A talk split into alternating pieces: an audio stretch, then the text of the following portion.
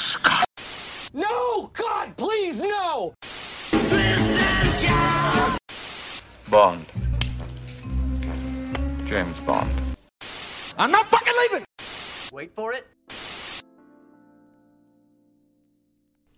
Eu diria que 2021 foi um bom ano pro entretenimento no geral. Pelo menos esse entretenimento que eu acabo cobrindo aqui no podcast com vocês.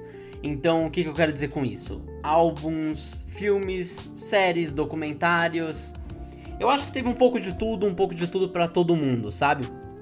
E quando a gente fala no quesito séries, também teve bastante coisa interessante. Então, para continuar essa, digamos, temporada de premiações, a segunda parte dessa temporada de premiações aqui do Millennial Pop, ou seja, as nossas famosas listas de fim de ano. É, para quem não sabe, eu tenho as listas de meio de ano e as listas de fim de ano. Assim eu não preciso colocar tipo ah, top 10, top 15, porque às vezes tem bastante coisa que eu quero falar. Enfim, essas coisas estão aqui na lista. Então, se você ainda não conferiu, confere lá, tá aqui no feed. Melhores do ano 2021, parte 1. Tem filmes, séries e álbuns, um episódio para cada. E dessa vez eu vou continuar na mesma coisa. Já saiu o de álbuns, agora eu tô trazendo o de séries. As melhores séries de 2021, parte 2. Então, vamos começar logo com isso, né? Vamos começar logo com essa lista. É, como eu falei, tem mais séries, tá? Não, não fica triste se é, tem alguma série que não tá aqui, se tem alguma série que. Porque talvez esteja na outra lista, ou talvez eu não tenha assistido. Também acontece, ou talvez eu não tenha gostado. Essa, vou plantar essa dúvida na sua cabeça. Mas vamos lá. Se você não sabe também, é, segue a gente no Instagram, millennial.pop, também vou falar isso no final. E é, na descrição desse episódio aqui eu vou estar tá separando direitinho a, o tempo de cada um, porque eu separo por serviço de streaming.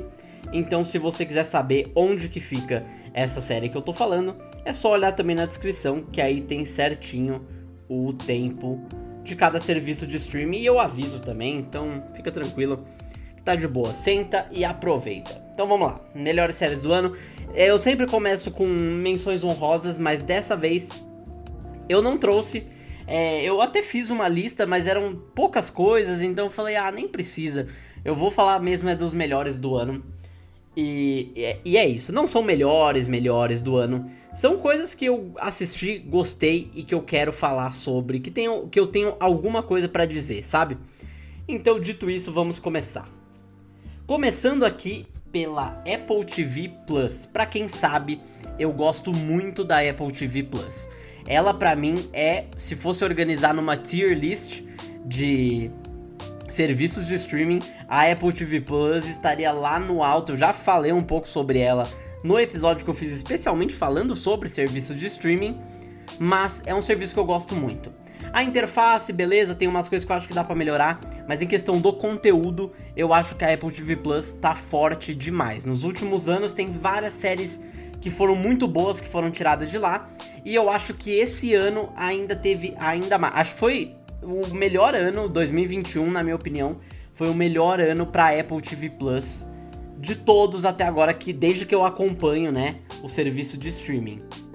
Então, dito isso, é, eu acho eu acho importante começar com uma série que não é bem uma série, é mais. É uma série sim, tá? Mas não é uma série de história, né? De ficção. É mais uma série documental. E o nome dela é A Evolução do Som.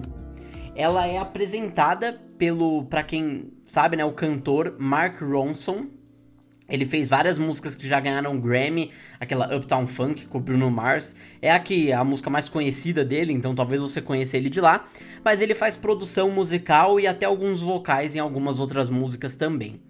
E eu acho muito legal porque são vários episódios que falam, que falam sobre como a música, como o som mesmo, como, como a gente faz música evoluiu ao longo do tempo.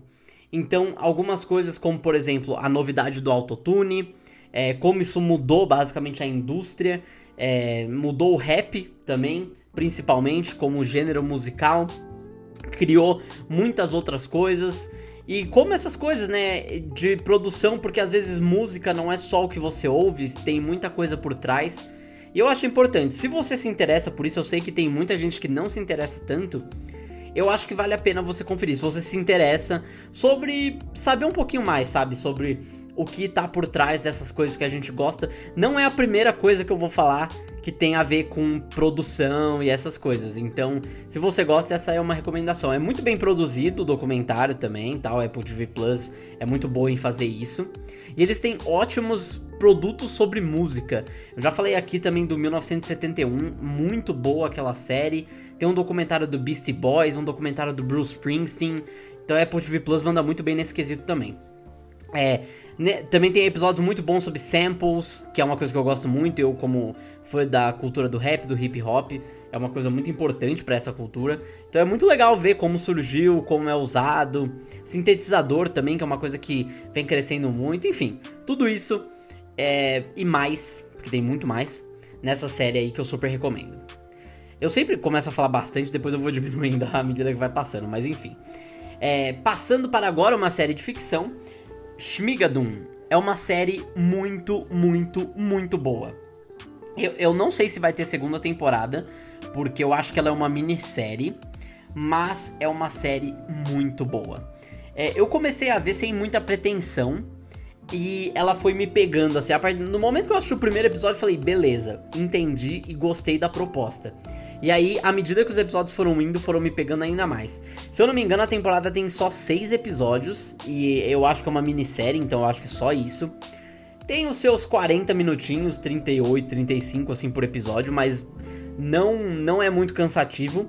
E é estrelada pela Cecil Strong e pelo Keegan Michael Key, que também é um cara extremamente conhecido é, nesses meios de atuação e principalmente de comédia. Por quê? Essa série ela é de comédia. Ela trata de um casal que a gente acompanha um pouco da história do casal antes de Shmigadun. Só que é um casal que eles se conheceram, eles se amaram logo de primeira. E aí, à medida que o tempo foi passando, esse amor foi meio que é, desaparecendo. E aí, durante uma caminhada que os dois estão fazendo, meio como terapia, eles acabam caindo em uma cidade fictícia de Shmigadun que é basicamente uma cidade que parodia aqueles musicais, os primeiros musicais de Hollywood. E se você é fã de musicais, assim, essa série é um prato cheio, tem muita referência, principalmente, né, como eu falei, a esses musicais. Ah, é, então, como é, é uma série musical, eu sei que tem muita gente que vai já revirar o olho, mas as músicas dessa série são muito boas. As atuações dessa série também são muito boas, a história no geral é bem legal, é bem divertida. E enfim, é uma série que é uma coisa que eu nunca vi antes, sabe? É uma paródia de um musical, só que ela é um musical ao mesmo tempo e também é de comédia. Então eu acho muito legal. Se você assim se interessou disso que eu tô falando, essa série é pra você. Eu, eu tenho quase certeza que você vai gostar muito. Agora seguindo aqui para outra série, eu vou falar sobre Mr. Corman. É a série estrelada pelo Joseph Gordon-Levitt e é uma série muito boa. Ela é produzida só vai ter uma temporada, ela não foi renovada, e eu sei que já tem gente que fica meio com o pé atrás só de eu ter falado isso, mas eu acho que vale a pena assistir mesmo assim. É, é uma série que ela foi feita em produção junto com a A24, para quem sabe eu já fiz um episódio também aqui no podcast sobre a A24, porque é uma série, essa Mr. Corman, a gente acompanha um, é, um professor de escola de um professor de escola, acho que pública, se eu não me engano, dos Estados Unidos, chamado Mr. Corman, que é o interpretado pelo Joseph Gordon-Levitt, que inclusive é um ótimo ator. E é, e a gente acompanha basicamente ele vivendo a vida dele, a, a relação dele com a família, com relacionamentos, com amizade, é, com ansiedade, que é uma coisa que ele tem bastante, é, encontros, amigos, amigos que voltam, que vêm, sabe? Tudo isso e eu acho muito interessante. Ela tem acho que oito episódios, como eu falei, não foi renovada. E. Mas eu achei muito boa. Tem uma ótima interpretação, eu acho, do Joseph Gordon-Levitt. Eu acho que em alguns casos toca em temas muito interessantes. O segundo episódio, inclusive, é muito legal, é muito tocante. E muitos outros. É uma loucura, sim, mas é, é legal. Eu, eu achei bem legal. Eu vi que teve alguma recepção mista, assim. Teve gente que gostou, gente que não gostou tanto. Mas eu acho que se você gosta do Joseph Gordon-Levitt ou, enfim, de assuntos que nem esse que eu acabei de falar, eu acho que vale a pena. Enfim, é isso. E aí agora eu vou falar da minha da série que mora no meu coração assim muito, muito, muito, desde que eu assisti o primeiro minuto da série até acho que eu terminar, que é Ted Laço. Tá na capa desse episódio. Se você não gosta de Ted Laço, se, primeiro que se você não conhece Ted Laço, não sei o que você tá fazendo da vida. Porque é uma série que já ganhou vários prêmios, é uma série que tá na boca do povo, muita gente fala sobre. E eu vou ser uma delas, porque eu amo essa série. Porque eu, eu acho difícil você não amar essa série. Inclusive, eu já falei dela porque ela tava na minha lista do ano passado. De. É, de 2020, de 2020, né? Porque ela lançou, tava com a primeira temporada lá, se eu não me engano. É, é com certeza. E agora ela voltou e para mim ela conseguiu ser ainda melhor que a primeira temporada de Ted Lasso. Eu acho que ela conseguiu ser ainda melhor, conseguiu ser ainda mais, assim, tudo. Tudo que era bom ficou melhor e deixou uma ponta muito legal para a terceira temporada, que já foi confirmada, obviamente, né? A Apple não seria. É, não tomaria uma decisão dessas, né? De simplesmente cancelar a série mais famosa do streaming dela. E bom, Ted Lasso, pra quem não sabe, eu vou resumir aqui, eu não vou dar spoiler, fica tranquilo. Mas é só para você ter certeza de que essa segunda temporada é tão boa quanto a primeira pode assistir, fica tranquilo. E eu tenho certeza, quase certeza, vai, que a terceira vai ser tão boa quanto as duas também, porque tem uma galera muito boa, muito competente trabalhando com essa série e dá para perceber. Bom, Ted Lasso a gente acompanha um treinador de, de futebol americano dos Estados Unidos que ele é convidado para assumir um time de futebol, só futebol mesmo, não futebol americano, é, na Inglaterra. Um time que está na primeira divisão da Inglaterra chama ele para ser treinador. Aí você deve perguntar por que, que fizeram isso. Tem motivo, explica isso na primeira temporada. E o Ted, ele acaba surpreendendo todo mundo porque ele é simplesmente a pessoa mais gentil de todo o planeta. E só que ela não é aquele, aquela pessoa gentil burra que faz qualquer coisa. Não, ele é inteligente, ele sabe o que ele faz e ele é um amor de pessoa. E nessa segunda temporada eles dobram a aposta, co continua com o mesmo carisma. Vários personagens são colocados mais para primeiro plano, que não eram tanto primeiro plano. É, vários personagens têm seu momento de brilhar. Pô, o Dani Rojas nessa temporada é muito bom. O é, o próprio Ted Lasso, a terapeuta, todos eles são sensacionais e todos eles têm um mini arco e eu acho isso muito bom. Essa série é boa demais. Eles também lançaram um especial de Natal, se você não conferiu, confere lá, tem 3 minutos, é muito engraçado. Enfim, Ted Lasso é maravilhoso. Se você não confere, se você não conferiu, eu, eu, eu, até agora assim eu não vi alguém que não gostou dessa série. É impressionante que eu não vi alguém que não gostou dessa série. É um absurdo. Ela é muito, muito boa e merece a sua atenção com certeza. Bom, seguindo aqui na lista, e a última série da Apple TV Plus que eu quero falar neste episódio de hoje é uma série que terminou recentemente, inclusive, acho que terminou perto do Natal, que chama O Psiquiatra ao Lado. É uma série que é estrelada pelo Will Ferrell e pelo Paul Rudd, e você, só por esses nomes, deve imaginar, pô, é uma série de comédia, né?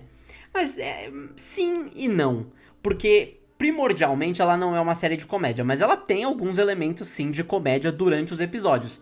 Mas honestamente, eu não chamaria primeiro ela uma série de comédia. Porque acho que não é esse o objetivo de quem criou a série. Mas é o seguinte, o que acontece? Nessa trama, é uma minissérie, tem oito episódios e todos já estão disponíveis lá na Apple para você conferir. É uma série que ela, nessa série a gente acompanha o Marty, que é um cara simples de Nova York, trabalha em Nova York numa loja de tecidos. E aí a irmã dele, que é interpretada pela Catherine Han, perfeita, ela fala para ele ele tem alguns ataques de pânico, nervosismo e tal, então ela acaba recomendando um psiquiatra para ele que chama Ike, que é interpretado pelo Paul Rudd. E aí, com isso, é, logo na primeira sessão, os dois já se dão muito bem. E aí é, começam a. Com... E aí começa assim uma relação. O Morty resolve continuar é, indo pra indo ao psiquiatra, né? Ao, ao Dr. Dr. Ike, né? Que ele fala. E aí, com isso, a gente acaba percebendo algumas coisinhas de leve, que no começo é leve, né? Depois acaba aumentando um pouco. meio abusivas que o Dr. Ike faz com o Marty. Ou seja, começa a se aproveitar dele, se aproveitar de algumas coisas para ganho pessoal. E aí é interessante essa dinâmica. A dinâmica entre os dois, as atuações estão ótimas, inclusive, especialmente do Paul Rudd. E mais o Will Ferrell também, ele consegue fazer. Ele interpreta perfeitamente o papel. E, bom, eu não posso falar mais nada, porque como eu falei, é só. É, não, não posso mais falar nada, porque senão é spoiler. Mas eu recomendo, assim, friamente você assistir porque é uma série muito, muito boa. É muito boa mesmo. Não sei da recepção dela, não sei se foi bem recebida, mas para mim tinha uma história que era realmente interessante, porque ela teve lançamento semanal e toda sexta-feira eu tava lá, eu não perdia uma sexta-feira. Todo episódio me deixava engajado para saber o que acontecia no próximo. E eu acho que ela tem uma dinâmica muito boa, os atores estão muito bem. E bom, é uma história boa, sabe? Não é nada assim, nossa, não é nenhum Breaking Bad, nenhum Sopranos da vida, mas é uma série interessante. E eu acho que vale a pena, como são só oito episódios, é uma minissérie, então eu acho que vale a pena sim a sua atenção. E bom, é isso. Acho que chega, né, de, de Apple TV por enquanto. Mas é um, é um serviço que eu gosto muito. É, e mal posso esperar para ver o que, que eles trazem aí para 2022, né? Agora eu vou falar da Amazon Prime, que teve algumas coisas até interessantes mas eu vou acabar falando de uma série só que acabou me pegando mesmo. Eu acho que a Amazon Prime teve algumas coisas interessantes esse ano, mas eu achei que podia ter sido um pouco melhor. Que é a segunda temporada de Modern Love. Pra quem não sabe, Modern Love é uma série do da Amazon Prime, né? Como eu já falei. E ela trata de é, histórias. Ela é uma adaptação, na verdade, de uma coluna do New York Times, de mesmo nome, Modern Love. Se eu não me engano, eu já falei dessa série aqui no podcast, eu não lembro. Mas é, agora eu tô falando da segunda temporada, né? E então é uma antologia, ou seja, cada episódio é uma, é um, é uma história diferente, né? Que adapta uma coluna diferente do próprio do New York Times, né? Como eu falei, do Modern Love. E essas histórias podem variar, elas podem ser de amor entre é, família, amor entre é, de uma pessoa com alguém que já se foi, de, de alguma pessoa nova. Essa temporada tem até um episódio que aborda a pandemia e eu achei esse episódio bem interessante. Tem o Kit Harington, né, que faz o Jon Snow. Eu acho que é, o, que é esse o nome dele, né, que faz o Jon Snow de Game of Thrones. E, bom, eu acho que. Eu acho que é isso o máximo que eu posso falar, assim. Eu gostei muito do primeiro episódio, que é o episódio do carro. Eu achei um episódio muito emocionante. Eu, como eu falei, esse do Kit Harington também. Então, se você gosta assim de histórias de amor, não é só o amor clássico, é, é um amor bem diverso também. É, a diversidade está bem presente nessa série também. Dito isso, eu acho ótimo. Eu gostei muito dessa série. É, gosto já da primeira temporada. É uma série que, que é fácil de assistir, é gostosinha de assistir. E. Bom, acho que é isso. Acho que fica aí minha recomendação. Se você nunca ouviu falar de Modern Love, tá aí a recomendação para você. Assiste a primeira temporada, assiste a segunda e aí depois me fala o que você achou. Bom, indo agora para o próximo serviço de streaming da lista, que é a nossa querida Netflix, né? Não tem outra.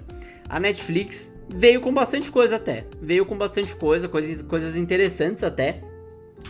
Que eu quero falar para vocês. Então vamos lá. Para começar a Netflix, eu vou começar falando sobre a série Filmes que Marcam Época. Ah, e aí eu digo isso porque a Netflix ela lançou a temporada 2 e a temporada 3 nesse, no ano de 2021. Então, já tem duas, já tem três temporadas, né, como eu falei. Mas ela lançou duas só no ano de 2021, que foi uma coisa bem, achei, achei curiosa, né? Porque normalmente, enfim, como é, como são documentários, e o que, que essa série aborda? Lembra que eu falei lá atrás que essa série ela ia abordar um pouquinho que eu ia falar de mais uma série que abordava também produção, coisas por trás, como surgiu. Então, essa é a série Filmes que marcam época da Netflix, a, a segunda e terceira temporada especialmente, porque foram essas que lançaram esse ano. E bom, é, cada episódio fala de um filme, de algum clássico, de algum filme que você conhece e que é, e conta um pouco da história de bastidor por conta desse filme. Ou seja, normalmente quando tem alguma história, então algum perrengue, sabe, que a produção passou, alguma coisa que eles tiveram que adaptar. é, como foi a busca pro ator principal, como foi escrito o roteiro, todas essas coisas que se você é interessado por produção de cinema, eu acho que essa série é um prato cheio, porque não só trata de produção de cinema, e como também trata de produção de cinema de filmes clássicos, filmes que todo mundo conhece, e eu acho isso muito legal também. E bom, alguns desses filmes aí que eu abordei são, por exemplo, De Volta para o Futuro, que é um filme que eu amo muito, é, Jurassic Park, Ghostbusters, Um Príncipe em Nova York e muito mais. Eles fizeram também uma temporada que, se eu não me engano, é a terceira temporada, que é especialmente para filmes de terror. Então a gente tem, por exemplo, Halloween, Sexta-feira 13, Uma Noite, A Noite do Pesadelo, é, todas, todas essas. É... E muito mais, tem muito mais. Tem Esqueceram de Mim, é, muito, muito, muito mais. E se você gosta, de novo, produção de cinema, se você se interessa por isso. É, e se você gosta desses filmes e quer saber um pouquinho mais, não é aquela série que te obriga a assistir todos os episódios. Você pode pegar, porra, eu gosto desse filme, eu quero assistir, e aí você assiste. Pronto, ninguém tá te obrigando a nada também, né? E bom, continuando aqui, eu vou falar sobre a série Mito e Magnata, dois pontos, John DeLorean. Essa série, na verdade, é um documentário que trata um pouco da vida e da criação do John DeLorean, que na verdade é da criação do próprio cara e também do carro DeLorean. É para quem para quem não sabe, né, o carro DeLorean é o carro que aparece em De Volta para o Futuro, é, é o carro que ele é mais conhecido, né, por ser o carro do De Volta para o Futuro. E e aí essa série ela conta basicamente a história disso, de como surgiu é, o carro, qual foi a ideia do carro. Se você gosta desse mundo mais automobilístico, mas não só isso, porque não fala só sobre o carro em si, mas e sim sobre as polêmicas. Porque para quem não sabe, John DeLorean foi um cara extremamente polêmico a sua vida inteira. Muita gente diz que ele tomou todas as decisões erradas possíveis. E bom, se você se interessa sobre um pouquinho da história, sobre essas coisas, enfim, eu acho legal. Eu não vou falar muito também, porque eu sei que tem gente que não se interessa. Mas é uma série que eu assisti, tem acho que três episódios só, então é muito fácil de assistir e eu gostei bastante. Agora eu vou falar sobre outro documentário aqui, chamado Cura e Crime, João de Deus. Sim, para quem, se você conhece um pouquinho, você já sabe que eu estou falando de um caso real e que aconteceu aqui no Brasil, que é o caso do João de Deus, que era um cara horrível, terrível e que fazia coisas horríveis no nome da religião. Se você não conhece o caso, eu acho meio difícil, mas se você não conhece o caso, é... eu acho importante você pesquisar. Eu nem sei se eu posso falar sobre o caso aqui, porque tem muita coisa bem perturbadora. Mas é, esse que eu tô falando é o documentário da Netflix, porque eu sei que tem também um documentário do, do Globoplay que falam que é muito bom também. Eu não cheguei a assistir, eu não tenho o Globoplay, queria ter, mas eu não tenho. E, bom, esse é o que eu tô falando é o da Netflix. E eu achei muito bom, porque eu acho que o documentário ele faz um ótimo trabalho. Como eu falei, é um cara que fez coisas terríveis. Ele faz um ótimo trabalho em te deixar bravo, em te deixar completamente pé da vida com o João de Deus e com as coisas que ele fez, as pessoas que ele machucou em prol de si mesmo, em prol de si mesmo. E é um caso que ele ainda tá em aberto até hoje, porque toda hora o é spoiler falar da vida real? Não sei, né? Todo. Eu vou falar mesmo assim, então se você não quiser, pula uns segundos aí, uns três. Aperta três vezes o botão de pular e pronto. Mas o João de Deus, ele tá preso, só que toda hora, por causa da Covid, ele voltava para casa e era preso de novo. Aí toda hora ficava indo e voltando. Então é um caso que ainda está em aberto hoje em dia. E é importante, eu acho que é importante a gente saber dessas coisas. É importante para a história do nosso país. É, e, e, é interessante você ver como isso aconteceu e como isso foi desenvolvendo. E as coisas terríveis que ele fazia e as pessoas que ele machucou no meio do caminho. E. Enfim, tudo isso. Se você gosta de história, se você gosta de desses casos assim, eu acho mega interessante esse documentário e recomendo completamente. Recomendo completamente. Mas aviso de gatilho, tem bastante gatilho e é um documentário que vai te deixar bem irritado, bem irritado mesmo. Mas eu acho importante, eu acho importante, tem algumas dessas coisas que eu acho importante. E bom, agora indo para um pouquinho mais leve, um clima mais leve, eu vou falar um pouquinho de Final Space, que é uma série de animação que chegou na sua terceira temporada e aqui no Brasil ela é distribuída pela Netflix. É, lá fora ela não é distribuída pela Netflix, mas aqui no Brasil sim. Então é por isso que eu falo da série aqui, né? Porque eu falo do que eu vejo, né? E aí eu vejo essa série pela Netflix. Bom, enrolei, mas enfim. Final Space, para quem não sabe, é uma série que a gente acompanha desde o começo. O astronauta Gary, que ele tá preso numa nave. E aí é, a gente descobre por que ele foi preso nessa nave. E depois a gente acompanha basicamente essa jornada dele, isso mais na primeira temporada, né? E aí depois é a jornada dele tentando impedir o Final Space, que é basicamente uma destruição de tudo da galáxia. É, acho que não tem nenhum jeito melhor de falar isso. E aí a gente acompanha toda essa loucura. É uma série bem, é uma série de animação, é uma série bem doida. Se você gosta assim de animação, estilo Rick and Morty, sabe, tipo de viagem espacial, coisa meio doida assim. Eu tenho certeza que você vai gostar dessa série também. Só que tem um ponto negativo que a série foi cancelada é, depois da sua terceira temporada. O criador da série falou que esse não é o final da série, esse que a gente foi, que a gente viu, porque ele tinha um plano de seis temporadas para a série, mas a série acabou sendo cancelada e até hoje a gente não teve uma confirmação de se ela foi comprada por outro streaming ou se vai continuar cancelada mesmo por um tempo. Eu acredito que essa série vai acabar sendo comprada por algum streaming e aí, enfim, vão continuar a história, porque é uma história interessante, ela tem uma fanbase bem legal mas é, ela não é tão conhecida assim, então eu fico meio com o pé atrás por causa disso.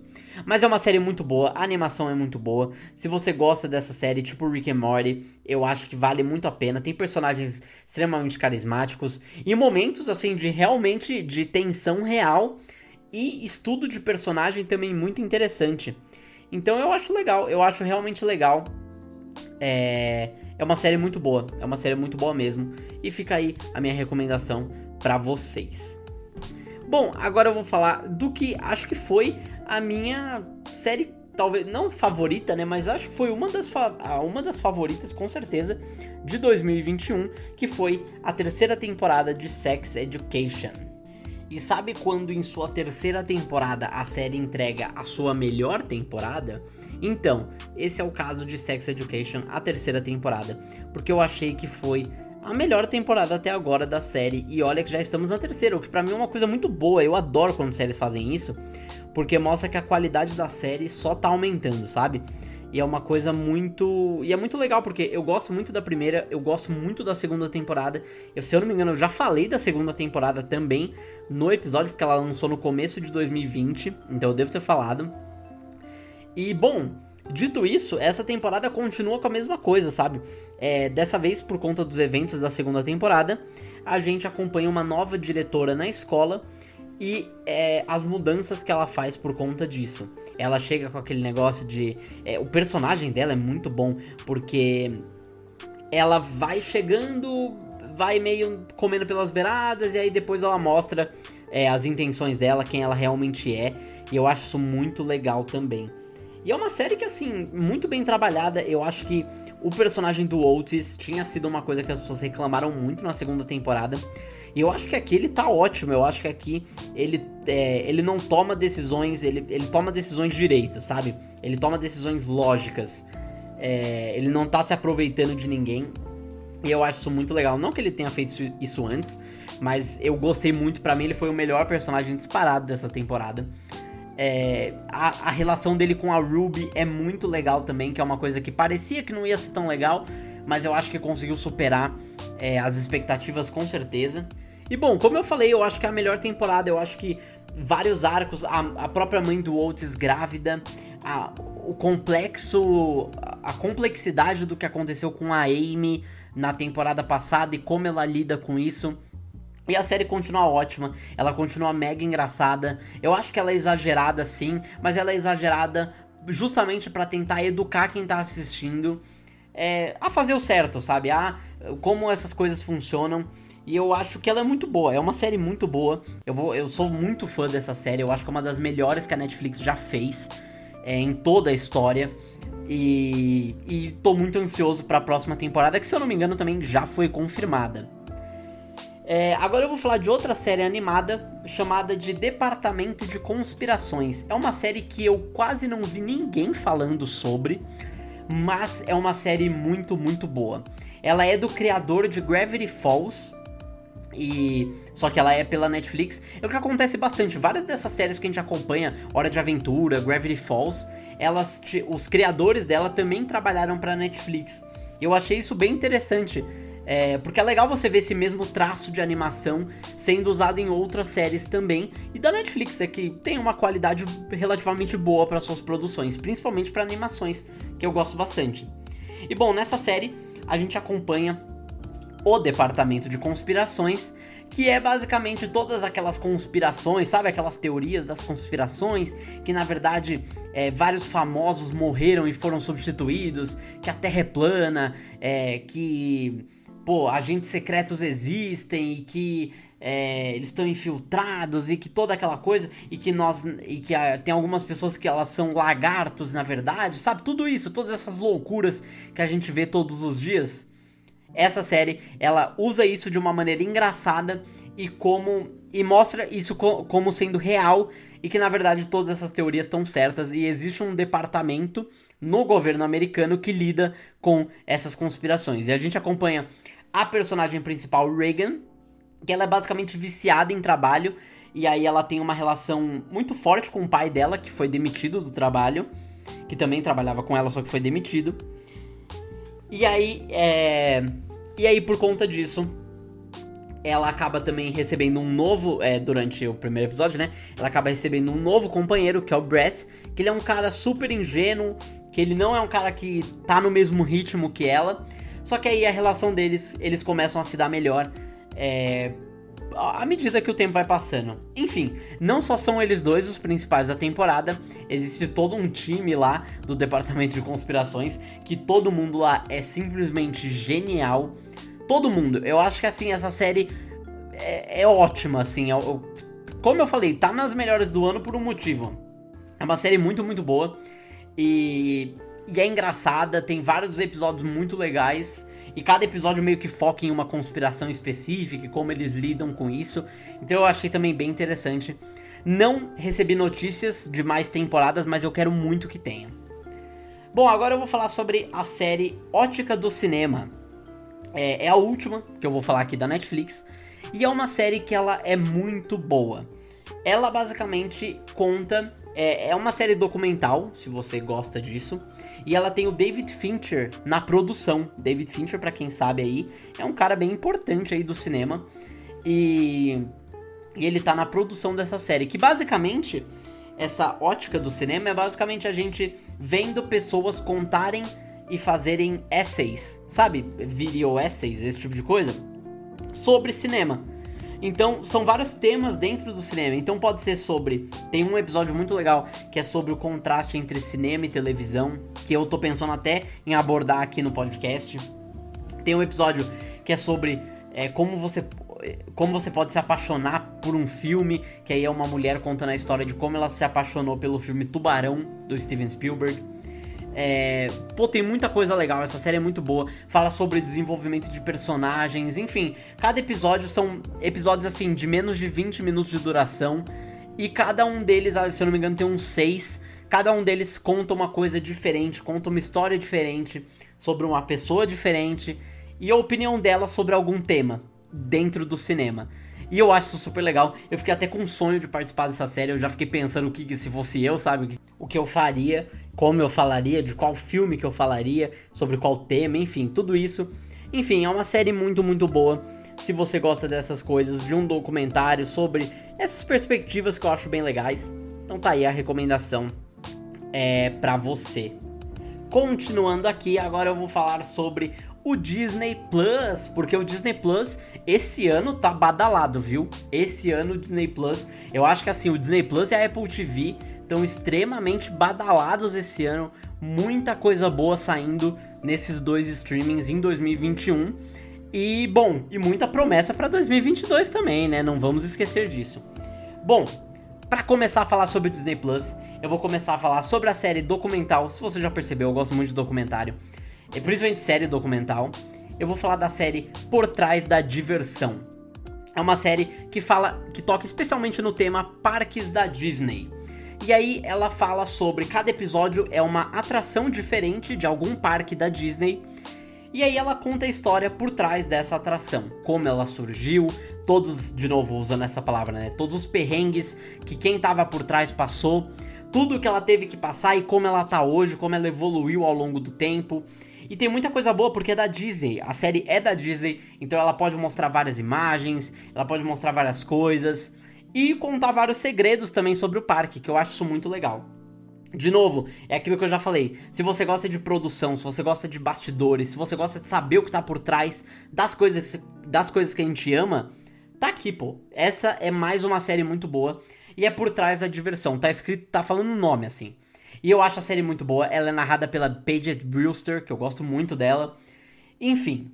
E alguns desses aqui, caso você tá com preguiça de procurar, eu vou falar alguns dos episódios que eu gostei bastante. Eu gostei bastante do episódio que fala sobre a Torre do Terror, que é a Twilight, é a do elevador lá, que cai. O próprio hotel da Disneylândia, como esse hotel foi criado e tudo mais.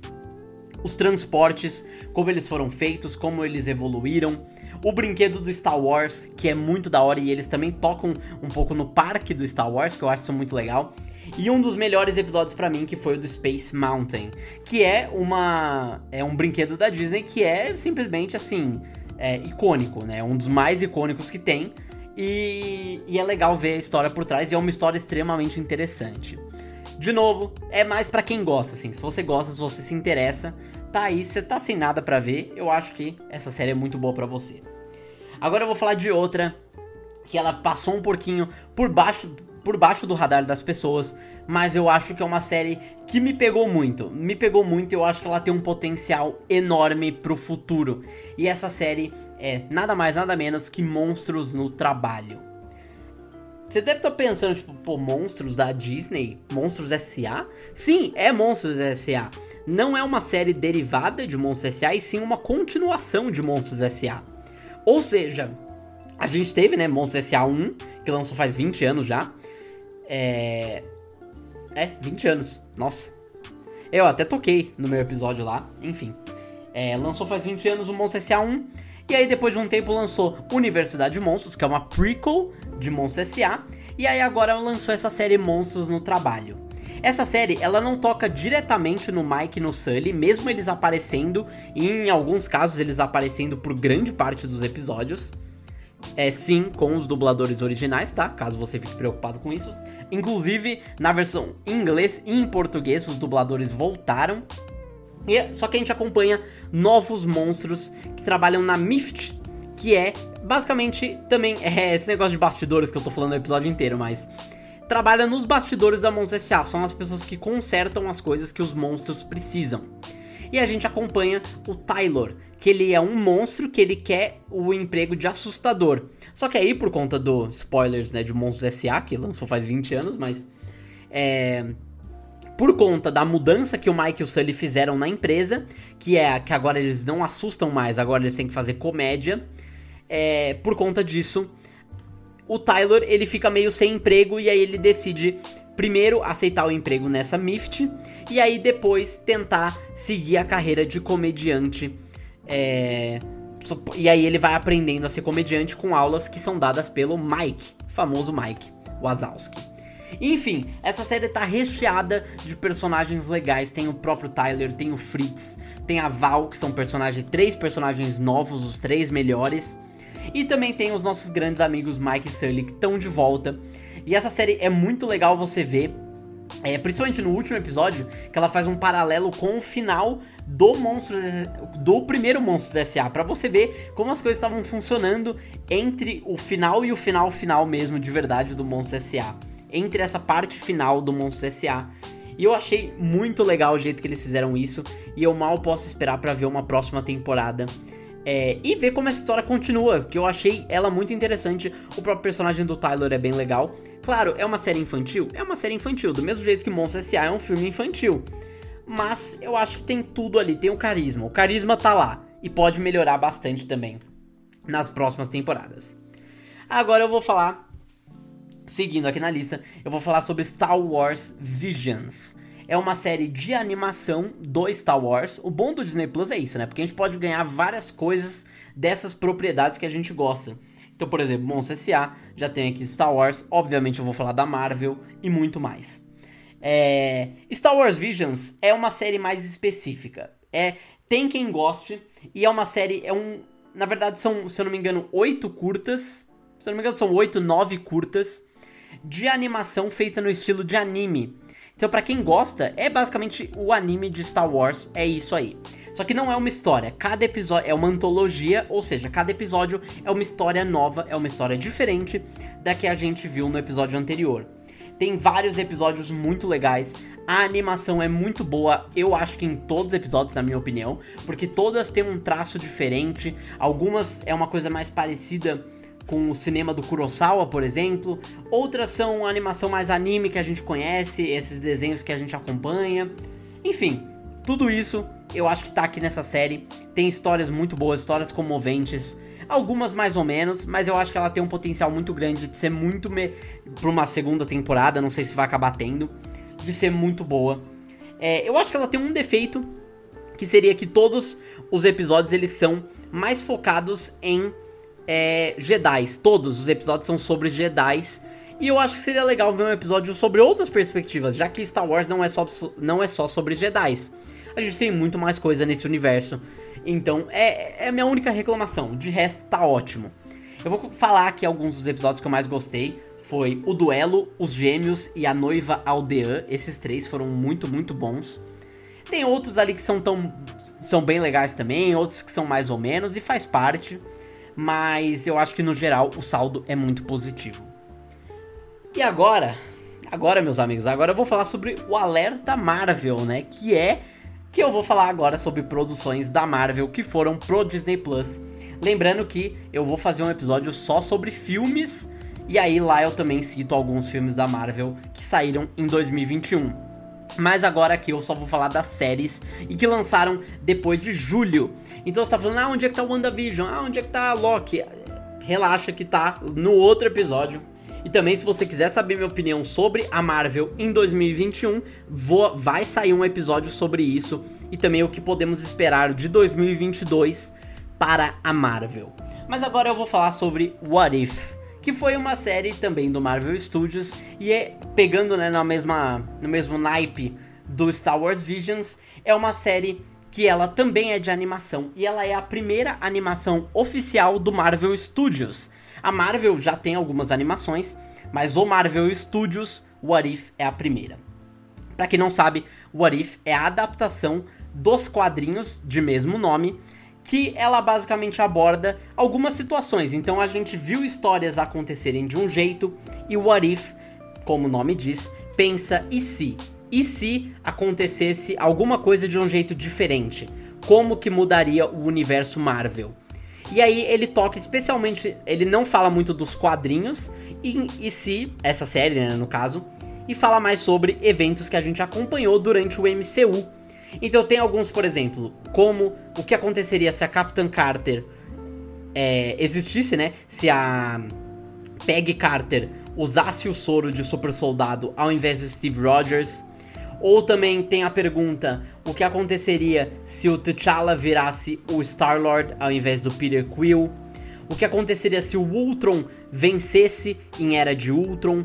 Todas essas perguntas e mais perguntas também são respondidas, de certa forma, é, no nessa série. E eu acho muito interessante os assuntos. Eu acho que pra mim, assim, a coisa que mais me cativava era o assunto do episódio. Então, se o assunto chegava e falava, tipo, pô, achei isso da hora.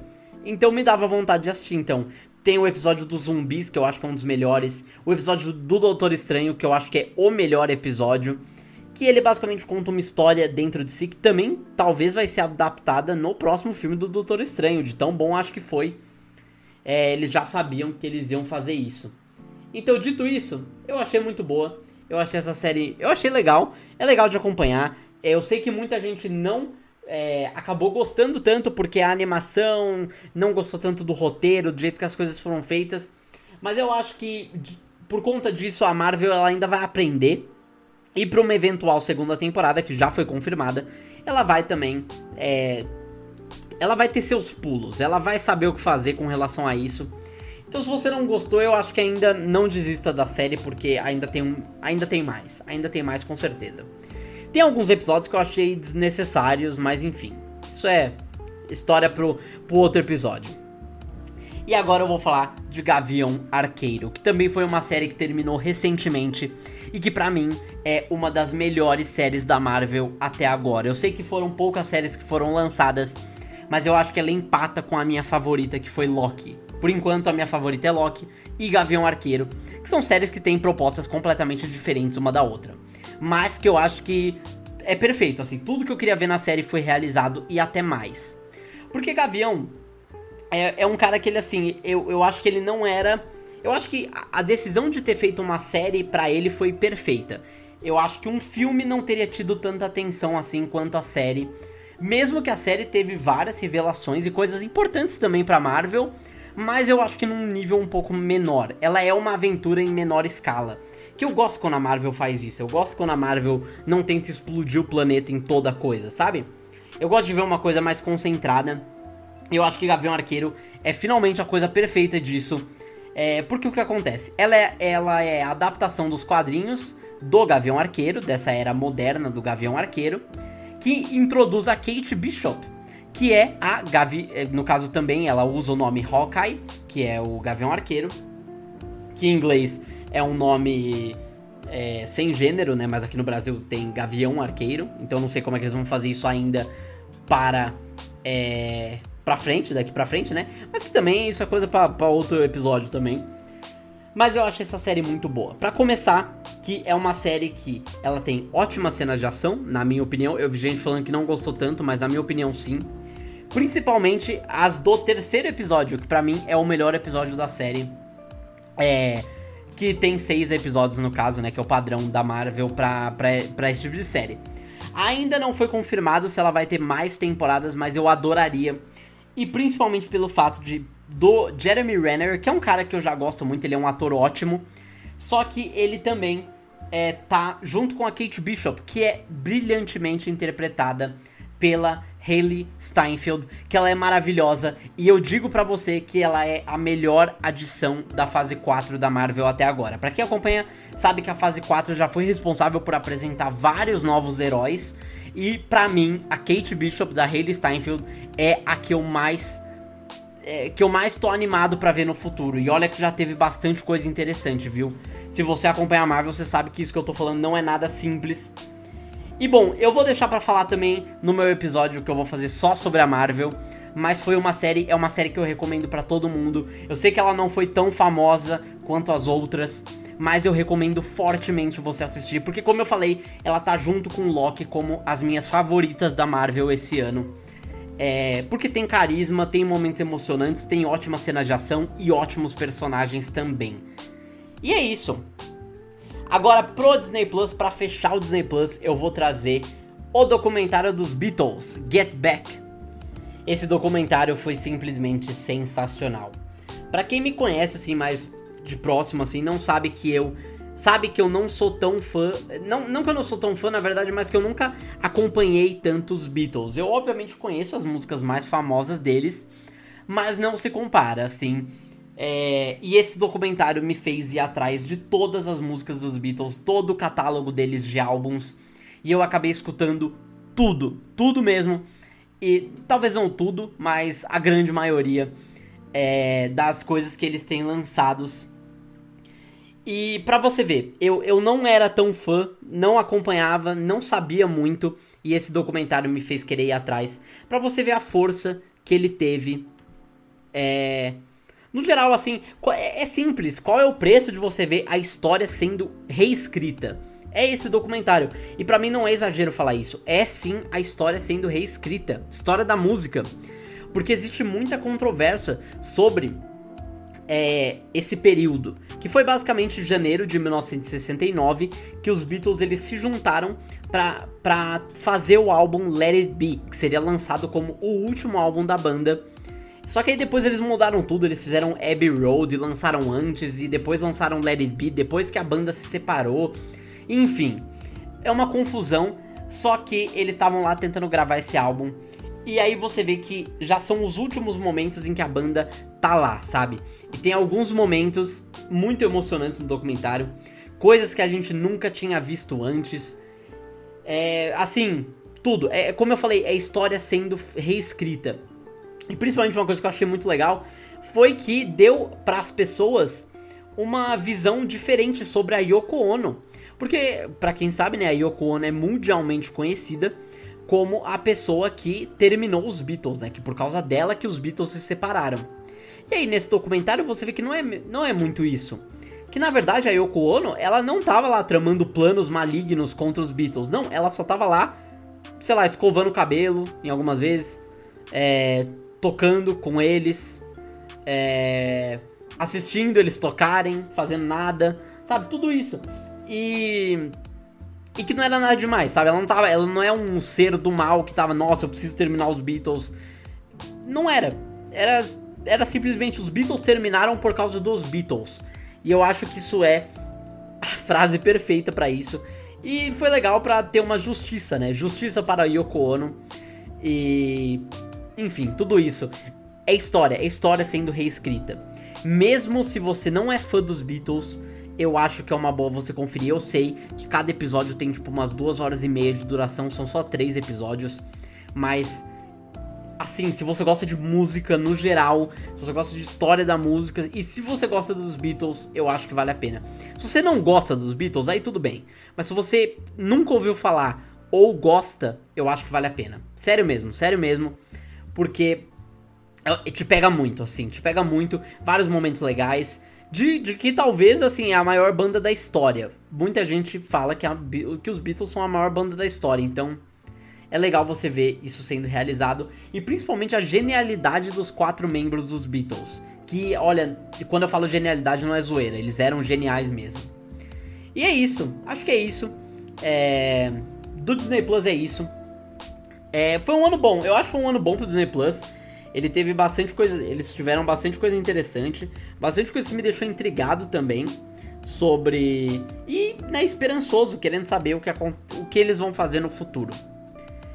Dito isso, agora eu vou para o último serviço de streaming que tem algumas coisas interessantes também é, aqui para vocês e aí é a última coisa. Já estou indo para os finalmente desse episódio. Eu vou começar falando sobre uma série de animação que é a volta dos Animaniacs. Muito legal essa série. Essa série é muito divertida. É, para quem não sabe, os Animaniacs são um desenho da Warner que foi ao ar faz muito tempo já. Só que aí ele tinha sido cancelado e agora eles trouxeram de volta. É um reboot, não é uma continuação.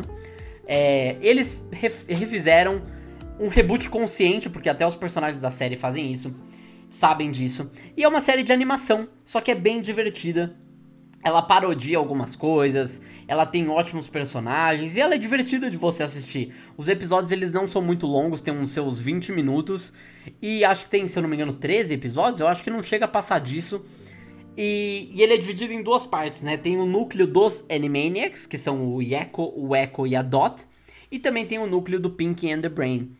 E de vez em quando o núcleo deles é melhor, de vez em quando o Pink and the Brain é melhor, e vai variando. E eu acho que assim, os episódios são bem engraçados, eu acho que tem muito potencial. Esse remake, ele é chefiado pelo Spielberg, tá? Não é qualquer coisa não. Ele é chefiado por ninguém mais, ninguém menos que Steven Spielberg, para você saber com quem você tá lidando. Não é uma coisa, não é uma brincadeira que eles estão fazendo não. E bom, se você gosta dos Animaniacs, se você nunca ouviu falar também, eu recomendo bastante para você. Depois eu vou falar da quinta temporada de Rick and Morty. Sim, a quinta temporada de Rick and Morty, que como é da como é propriedade do Cartoon Network, né? Que é ela é propriedade do Adult Swim, que é propriedade do Cartoon Network. Então, ela entra no catálogo do HBO Max também. Esse capitalismo não tá de brincadeira com a gente. E aí ela entra no catálogo. Antes ela tava na, na Netflix, que era onde a gente recebia os episódios. Só que agora a gente, por conta do HBO Max, né, desse contrato e tal, a gente acaba recebendo os episódios mais rápido do que a gente recebe na Netflix, porque assim que sai, é, assim que ele é liberado, ele é liberado pra gente também um dia depois no HBO Max. Isso eu acho bem legal. E bom, Rick and Morty, meu, se você. Eu acho muito difícil você, um, não ter ouvido falar dessa série, e dois, ter vontade de assistir agora. Se você tem vontade de ver essa série agora, na quinta temporada, aí beleza. Mas se, se você. Assim, eu acho que quem é fã da série já tá assistindo faz tempo, sabe? Eu não sei quantos novos fãs a série consegue, mas eu acho que não são muitos. E eu era da opinião que depois da segunda, terceira temporada a série deu uma caída de qualidade. Eu acho que a quarta tem os seus momentos ali. Mas eu acho que a quinta ela é muito boa. E ela volta um pouco é, ao que a série já foi, né? A série, é, ela volta em alguns momentos que a série é o que ela é mesmo. Ela é esse fenômeno Rick and Morty. E eu acho que na quinta temporada tem vários episódios que trazem de volta esse fenômeno. E eu acho isso muito, muito legal. É interessante, é interessante de ver. É interessante de. É. De ver isso acontecer, porque eu tava. É, se essas temporadas fosse mais uma, mais ou menos, eu talvez ia ficar mais desmotivado ainda de ver a série. Mas eu fico feliz que não é o caso de Rick and Morty. Bom, se você gosta, é o que eu falei. Se você gosta, acho que você já tá acompanhando faz tempo. Se você já assistiu, enfim. É, mas eu achei uma temporada bem interessante. Principalmente o final dela, eu achei uma parte bem legal, me deixou bastante intrigado para ver o que a série vai trazer daqui pra frente. Bom, agora a penúltima coisa que eu vou falar aqui é The White Lotus. É uma série que antes era para ser uma minissérie, mas agora já teve segunda temporada confirmada. Só que ela é, trabalha de um jeito de uma temporada antologia. Então a temporada ela é uma história, mas quando passa para a próxima temporada vai ser uma história diferente. O que acontece? The White Lotus ela é uma série que critica bastante o homem branco, digamos assim, né? É uma série que é, a gente acompanha três núcleos diferentes de pessoas é, indo para um resort chamado The White Lotus. E aí a gente acompanha tudo o que acontece é, nesse resort e e as loucuras que acontecem nesse resort, basicamente, como essas pessoas se tratam, como essas pessoas tratam outras pessoas. Enfim, tem várias coisas interessantes, mas ela, é, ela tem alguns, algumas mensagens interessantes também. Mas ela é primordialmente uma série de comédia. É mais uma sátira e não uma série de comédia é, propriamente. E ela é engraçada pra caramba. Ela tem é engraçado você ver esses personagens, porque às vezes tem uns que dão uma vergonha ali impressionante, tem vários momentos muito engraçados também é, da série durante seus episódios. E bom, ela tem um elenco muito bom. É, a gente acompanha. É, tem a Sidney Sweetney, tem a Jennifer Coolidge, tem o Jack Lacey, a Alexandra Daddario. É, a gente acompanha também o Armand, que ele é o gerente do hotel. E o núcleo dele é muito interessante também, como ele lida com esses, com esses é, convidados do hotel, tudo mais eu acho bem interessante. Se você gosta dessa. Se você gosta, quer ver uma sátira, uma série mais engraçadinha assim, meio vergonha alheia, essa série é para você com certeza. E para finalizar, eu vou finalizar de um jeito meio triste, porque eu vou falar de Scenes from a Marriage, que ela é uma adaptação de uma série de mesmo nome, que é, é uma série, se eu não me engano, sueca. Posso estar enganado, mas eu acho que é uma série sueca de mesmo nome, Cenas de um Casamento, que trata basicamente sobre um casamento, então os momentos altos e baixos de um casamento. E é engraçado que isso virou até meio piada, né? Porque agora tá, tá em moda, né? Falar sobre casamento e sobre casamento dando errado, né? Que é o que até a história de um casamento fez, né? O filme da Netflix foi indicado ao Oscar e tudo mais. É, que tem o Adam Driver e a é, Scarlett Johansson. E essa série é uma minissérie, tem cinco episódios, se eu não me engano, cinco ou seis. E ela trata do, dessas mesmas coisas. Do Jonathan e da Mira, que são né, esse casal, eles têm uma filha. E aí, é... A, o Jonathan, ele é interpretado pelo Oscar Isaac. E a Jessica Chastain é, interpreta a Mira. E, assim, a dinâmica dos dois é muito boa. A química entre eles estava sensacional nessa série, juro pra você. A química entre os dois, eles trabalham muito bem juntos. Eu não sei se eles já. Eu não sei qual é a relação deles, eu não sou muito ligado nessas coisas. Não sei se eles já são casados ou alguma coisa do tipo. Mas eu não sei se seria uma boa ideia você fazer essa série sendo casado, né? Mas. Enfim. Como eu falei, ela lida dos altos e baixos de um casamento. É, e é uma coisa muito real, assim. Não parece uma brincadeira, sabe? Não parece uma coisa superficial. Ela parece real mesmo. Tudo que acontece aí você já pode ter visto em algum lugar ou pode ter até acontecido com você. E por conta disso, eu vou falar um pouco aqui do gatilho que essa série pode dar. Então, se você tá num relacionamento ou se você terminou um relacionamento, principalmente de casamento, essa série pode te dar alguns gatilhos, sim. Então, toma cuidado, né? Quando você for assistir essa série. Mas assim, em questão de qualidade, ela é ótima, ela é muito bem dirigida, muito bem atuada. Eu acho que os dois merecem prêmio por causa disso, de verdade, sendo completamente sincero. E a história é interessante, são poucos episódios também, a história é interessante. É, tem algumas coisas que até você não tem vontade assim de ver eles. Tipo, às vezes quando tem uma discussão assim, você fica até meio desconfortável. E eu acho que é esse o ponto. Eu acho que é isso que eles queriam fazer mesmo. É, na série eu acho que eles fizeram isso muito bem. Dito isso, acabou, né? Acabou, né? Eu achei essa série muito boa, então fica aí a recomendação. Mas acabou o que eu ia falar aqui sobre o HBO Max e também acabou o que eu ia falar sobre esse episódio. E bom, esse episódio passamos aí de uma hora agora. E eu achei bem interessante, assim, esse ano pra série, sendo sincero com vocês. É, teve algumas séries interessantes, alguns documentários legais. Eu acho que ainda podia ser um pouquinho melhor. Eu acho que, assim, achei que foi um bom ano, mas tem, tem mais coisa. Eu acho que falta algumas séries, sabe aquelas séries que quebram tudo, sabe? Aquelas séries icônicas que todo mundo sente e assiste, sabe? Eu acho que vão ter algumas dessas em 2022, tá? Eu tô realmente acreditando nisso. Mas enfim, não tenho nada a reclamar também. O ano foi bom, como eu falei, pô, vários episódios. Eu fiz dois episódios, todos eles têm muitas séries legais, muitas séries interessantes. Tem alguns streamings que eu achei que foram melhores que os outros. Pô, a Apple TV eu achei que mandou muito bem. O Disney Plus com as séries da Marvel, séries de Star Wars também. E 2022 eu acho que promete ainda mais. Então fica ligado, pô. Assina o canal aqui. É, coloca para seguir a gente aqui para aparecer no seu feed as coisas. Também não esquece de seguir a gente no Instagram, é millennial.pop. E comenta no post, pô, qual é seu streaming favorito? Qual é sua série favorita? Qual foi a série que você gostou mais em 2021? Fala uma série que te, decepcionou também, uma série que você achou que ia estar na minha lista. Comenta o que você quiser lá que tá liberado.